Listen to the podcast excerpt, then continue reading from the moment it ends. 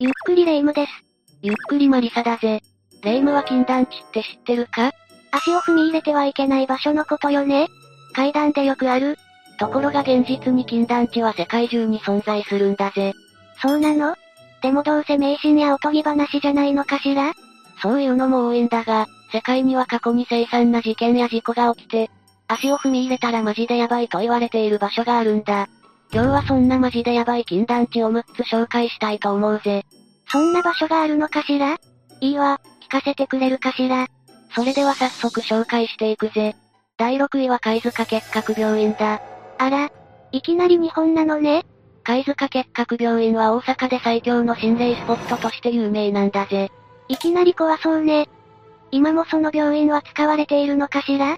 いや、この病院はかなり昔に取り壊されているんだ。となると、廃病院なのね？そうだ。1940年に設立された結核患者専門の病院なんだが、しばらく後に閉鎖してそのまま放置されて廃病院になったんだ。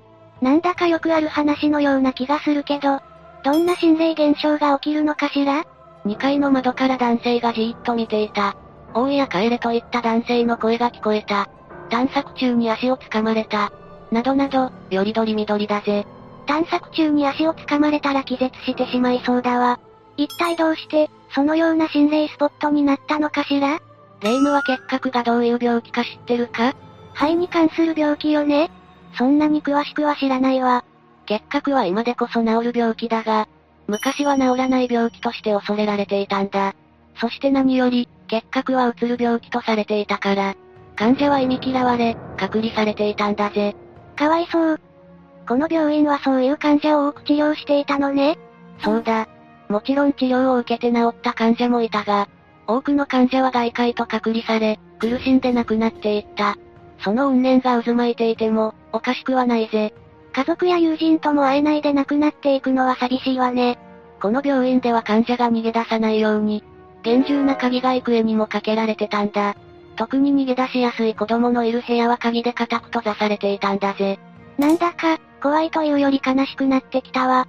この病院には地下に霊安室があって、当時、実際に入院していた患者も怖い思いをした人が多かったらしい。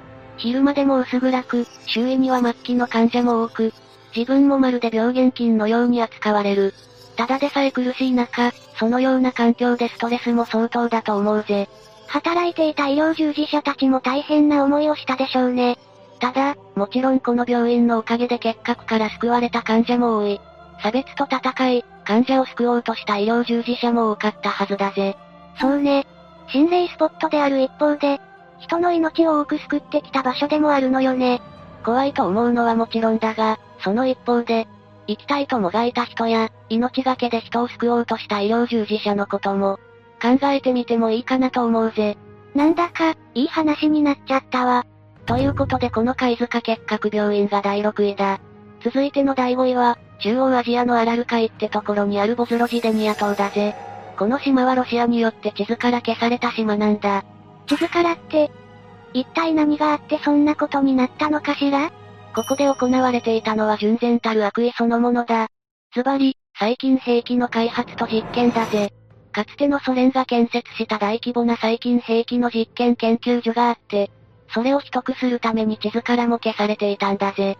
本当にヤバい場所じゃないの。今はどうなってるのかしら？研究所は遥か昔に稼働を止めて、以降ずっと閉鎖しているんだぜ。閉鎖ってことは取り壊しや別の建物の建築はされてないの？そう、この研究所はまだ閉鎖中だ。この島自体が未だに最近の運床になっていて人が物理的に近寄れないんだぜ。数十年前にアメリカの研究チームが危険物質の除去のために派遣されたが、全部を除去することができなかったんだぜ。怖すぎるわ。本当に行ってはいけない場所じゃないの。でも、最近兵器の開発は研究所で行われていたのよねなんで島全体が最近の運床になってしまったのかしら何らかの形で研究所の最近兵器が島に漏れ出してしまって、研究所は閉鎖に追い込まれることになったんだぜ。そんなどこかのゲームのようなことが現実に起きていたなんて、研究所の人たちは無事だったのかしら？この島には研究員だけでなくその家族も移り住んでいて、全部合わせると、居住区には1500人以上の島民がいたんだぜ。それらの島民が無事逃げ出せたのかどうかは正直わからないな。残虐な細菌兵器を開発している島に、そんなに多くの人が住んでいたなんて驚きよね。細菌兵器の開発は極秘裏のことだから知らなかった人も多かったと思うぜ。開発は1954年から1992年まで続いてて、炭疽菌やボツリヌス菌、天然痘やペストなど、人類を苦しめてきた恐ろしい細菌のオンパレードだ。最近の実験でもがき苦しむ動物の様子も記録で残っていたらしいぜ。そんな恐ろしい細菌を兵器として活用しようとしていた人間も恐ろしいわね。1971年にはこの島の近くを通過した船の船員が島にかかる黄色い霧を目撃し、後日9名が天然痘に感染、3名が亡くなっている。1972年には島の沖合でペストに感染した人の遺体を発見。1985年には島の草原で膨大な量の動物の群れの遺体が発見。などなど、閉鎖までには数々の事故が起きてしまっているんだ。世に出ていないだけで、犠牲になった人もまだまだ多いと思うぜ。兵器のために細菌を活用しようだなんて、愚かで恐ろしい話だと改めて実感したわ。結局この島は今では近づくことすらできず、研究所、建物、戦車なんかも放置されて廃墟化している。さらにソ連は情報隠滅のために炭疽菌を地中に埋めたと言われているんだ。島中の動物がウイルスに感染してる可能性もあって、文字通り足を踏み入れられない場所になっているんだぜ。まさに、人間の悪意が生み出してしまった禁断の地ということね。多くの人、動物を苦しめてきた悪意そのものとも言える島だぜ。どんどん行くぜ。第4位はインドからバーンガル砦だ。ここはどんな危険な場所なのかしら？ボズロジデニア島が人間の悪意により作られた禁断の地だとすると、このバーンガル砦は人間の信仰が作った禁断の地と言えるぜ。黒魔術師による呪いが原因で薬剤が降りかかり、インド最強の心霊スポットとなってしまったんだ。あの広大なインドで最強って、どんな恐ろしい呪いなのかしら？恐ろしさのレベルで言うと、政府が公認で夜間立ち入りを禁止するレベルだぜ。国家レベルでヤバいって認めているということね。このバーンガル砦は1573年に建設されたんだが、当時強大な権力を持っていた魔術師が建設時にある条件を出すんだ。その条件ってのが私の住居より高くしてはならないだったんだぜ。魔術師が権力を握るのはよくありそうだけど、自分の家より高くするなって、ちょっと子供っぽいわね。住居の高さは権威の象徴でもあるからまあわからなくもないが、問題はそれを破った際の罰なんだ。魔術師は砦の影が私の住居にかかったらこの町全体が滅びるという呪いをかけるんだぜ。町全体って、罰が厳しすぎるわ。この条件は長い間守られてきたんだが、ある時約束を破って砦の高さを増築したんだ。聞くのが怖いのだけど、その結果どうなったのかしら？結論から言うと、バーンガルの街は予言通り崩壊する。歴史学者は崩壊の原因を当時侵略戦争と考えたんだが、戦争の痕跡は全く見当たらなかったんだぜ。今では何らかの薬剤が要因とされているんだ。魔術師の言う通りになっちゃってるじゃないの。当時このバーンガルには1万人以上の住民がいたんだが、全くの原因不明で滅び、町ごと廃墟化している。その後400年以上放置されているんだぜ。政府も呪いを恐れて近づけないということかしら？いや、実はバーンガル砦では日中は観光スポットになっている。有数の心霊スポットということで訪れる人も多く人気なんだが、昼間でもこの砦には何か異様な雰囲気があるらしいぜ。間違っても夜間には立ち入るべきではないだろうな。頼まれたってお断りだわ。それにしても一時期は多くの住民がいて栄えていたのに、一体どんな災害があって滅びたのかしらね何人もの考古学者たちが周辺を調査しても全くの原因不明で、感染症か自然災害か、と想定するしかない状況だぜ。いずれにしてもこの地域は今まで一度も再開発されていない。夜中に入って帰ってきた人は誰もいない。建物の中から無数の声が聞こえる。噂が噂を呼び、今では世界でも有数の心霊スポットだぜ。君子危うきに近寄らず、インドに行ってもこの場所は遠慮しておくわ。その方が無難だと思うぜ。第3位はノースブラザーアイランドを紹介するぜ。ニューヨーク、マンハッタンから数マイル離れたイーストリバーに浮かぶ島だぜ。インドの次はアメリカ。この島は何がヤバいのかしら？この島も、貝塚結核病院と同じく恐ろしい感染症と隔離が生んでしまった悲しい場所だ。1885年、この島にリバーサイド病院という病院が移転してきたんだが、その目的は伝染病患者の隔離と治療のためだったんだ。隔離のために、島を選んだんだろうな。感染が広がるから隔離したとはいえ、やはり聞いていて悲しいものがあるわね。天然痘、結核、黄熱病、発疹チフスの患者などが最初この病院に入ってきた。その中には強制的に入れられた患者も多かったんだぜ。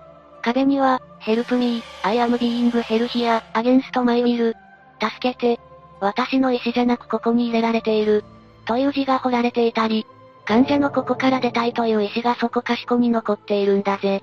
昔は治しようがない感染症が多かった時は凄惨な差別も多かったと聞いているわ。まさにその歴史を象徴するかのような病院なんだが、その中でも世界的に有名な患者が一人ここにはいたんだ。それが通称チョーチフスのメアリーだぜ。その名前は聞いたことがあるわ。チョーチフスのメアリー、本名メアリー・マローンは、チョーチフスの無償構成キャリアとしてアメリカで初めて臨床報告された人物だ。そのメアリーがこの病院に入院していたのね。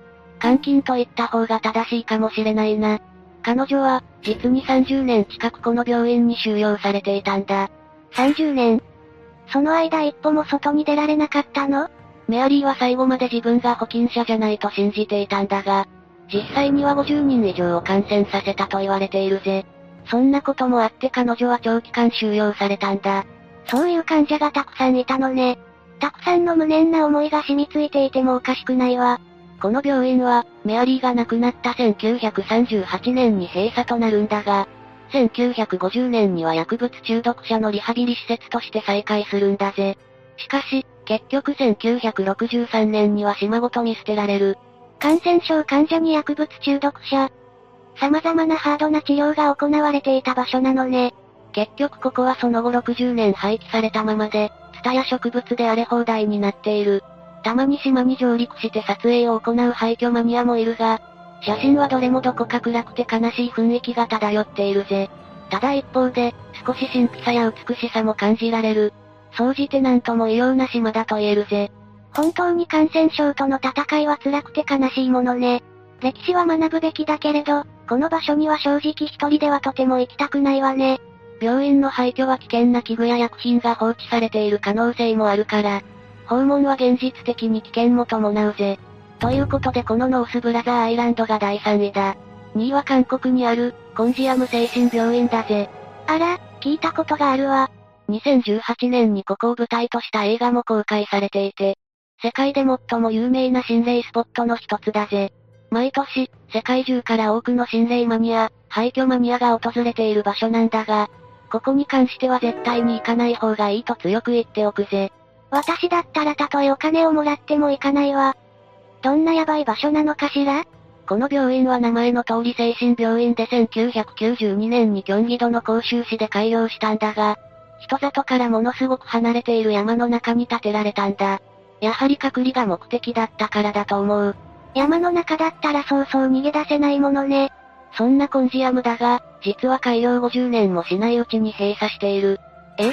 なんでそんなに早く閉鎖したのかしら？開業から4年、患者が次々と原因不明の亡くなり方をしているんだ。ちなみに定員を超える患者がここに入院していたんだが、そのうちの一人も帰宅しなかったらしい。ちょっとヤバすぎないかしら？ここ病院だったのよね？さらに、当時の院長がこの病院で自ら命を絶っているんだ。噂によると、錯乱して麻酔を自分に打ったらしい。そんなこともあって、異例の速さでこの病院は閉鎖するんだぜ。患者も院長もそんな状態じゃ、運営のしようがないわね。そんな場所だからもう心霊体験の数も半端なくて、院長の部屋で呪いの声が聞こえる。患者の幽霊を見た。夜にたくさんのうめき声が聞こえるとうとう、埋居にいとまがないぜ。一体なんでこの病院はそんなにヤバいことになっちゃったのかしら？そもそも、いくらなんでも誰も帰ってこないっておかしいわよねこの病院に関しては黒い噂はとにかく多くて、よく言われているのは患者を使った人体実験が行われていたという噂だ。帰ってこなかった患者はその犠牲になったということかしら？家族から見捨てられた患者も多く入院していたというし、可能性としてはなしとは言えないのが怖いぜ。他にも、この病院はもともと刑務所で多くの受刑者が処刑された場所だったとか、院長は実は生きていて病院周辺でさまよっているだとか。とにかくヤバい話が多い場所なんだ。繰り返しになるが、絶対に行かないことをお勧めするぜ。とても行く気になれないわ。ちなみに無断侵入が発覚した場合、日本円で500万円以上の罰金が課されるぜ。その話も恐ろしいわ。ということで韓国最強の心霊スポットコンジアム精神病院が第2位だぜ。栄えある第1位はチェルノブイリ遊園地だぜ。栄えあるのかしら？ここはもう有名よね。ああ、言うまでもなく世界最悪の原発事故があった場所だぜ。この遊園地、特に観覧車の廃墟はその事故の象徴的存在だ。チェルノブイリ原発事故は数十万人の住民が強制移住。数万人が被爆するなど、最悪の事故だったんだぜ。1986年の事件よね。この遊園地は、その事故のエリアにあったのかしら？その通りだぜ。1986年5月稼働予定だったんだが、4月の原発事故により海洋は頓挫、そのまま閉鎖されるんだ。言うまでもなく、園内は放射能で汚染されていて、とても人が入れる場所ではなかったんだぜ。原発事故は本当に恐ろしいわよね。今に至るまで、この遊園地は人が全く入ってないのかしら？いや、今では周辺に比べて放射能の浄化が進んでいて、市に許可を取れば立ち入ることも可能なんだ。ただもちろん、今はロシアとウクライナの戦争という、全く別の理由で立ち入りができなくなっているぜ。今回の趣旨とは異なってしまうが、世界で今最も危険な場所とも言えるな。世界中の人たちが、原発事故を危惧しているわね。そんなチェルノブイリ遊園地なんだが、世界中の写真家たちが中に立ち入って写真や動画を撮影している。朽ち果てた遊具や乗り物が映っているが、幽霊のような姿を捉えた動画が投稿されて世界中で話題になったりと、当たり前だが曰くつきってレベルじゃないぜ。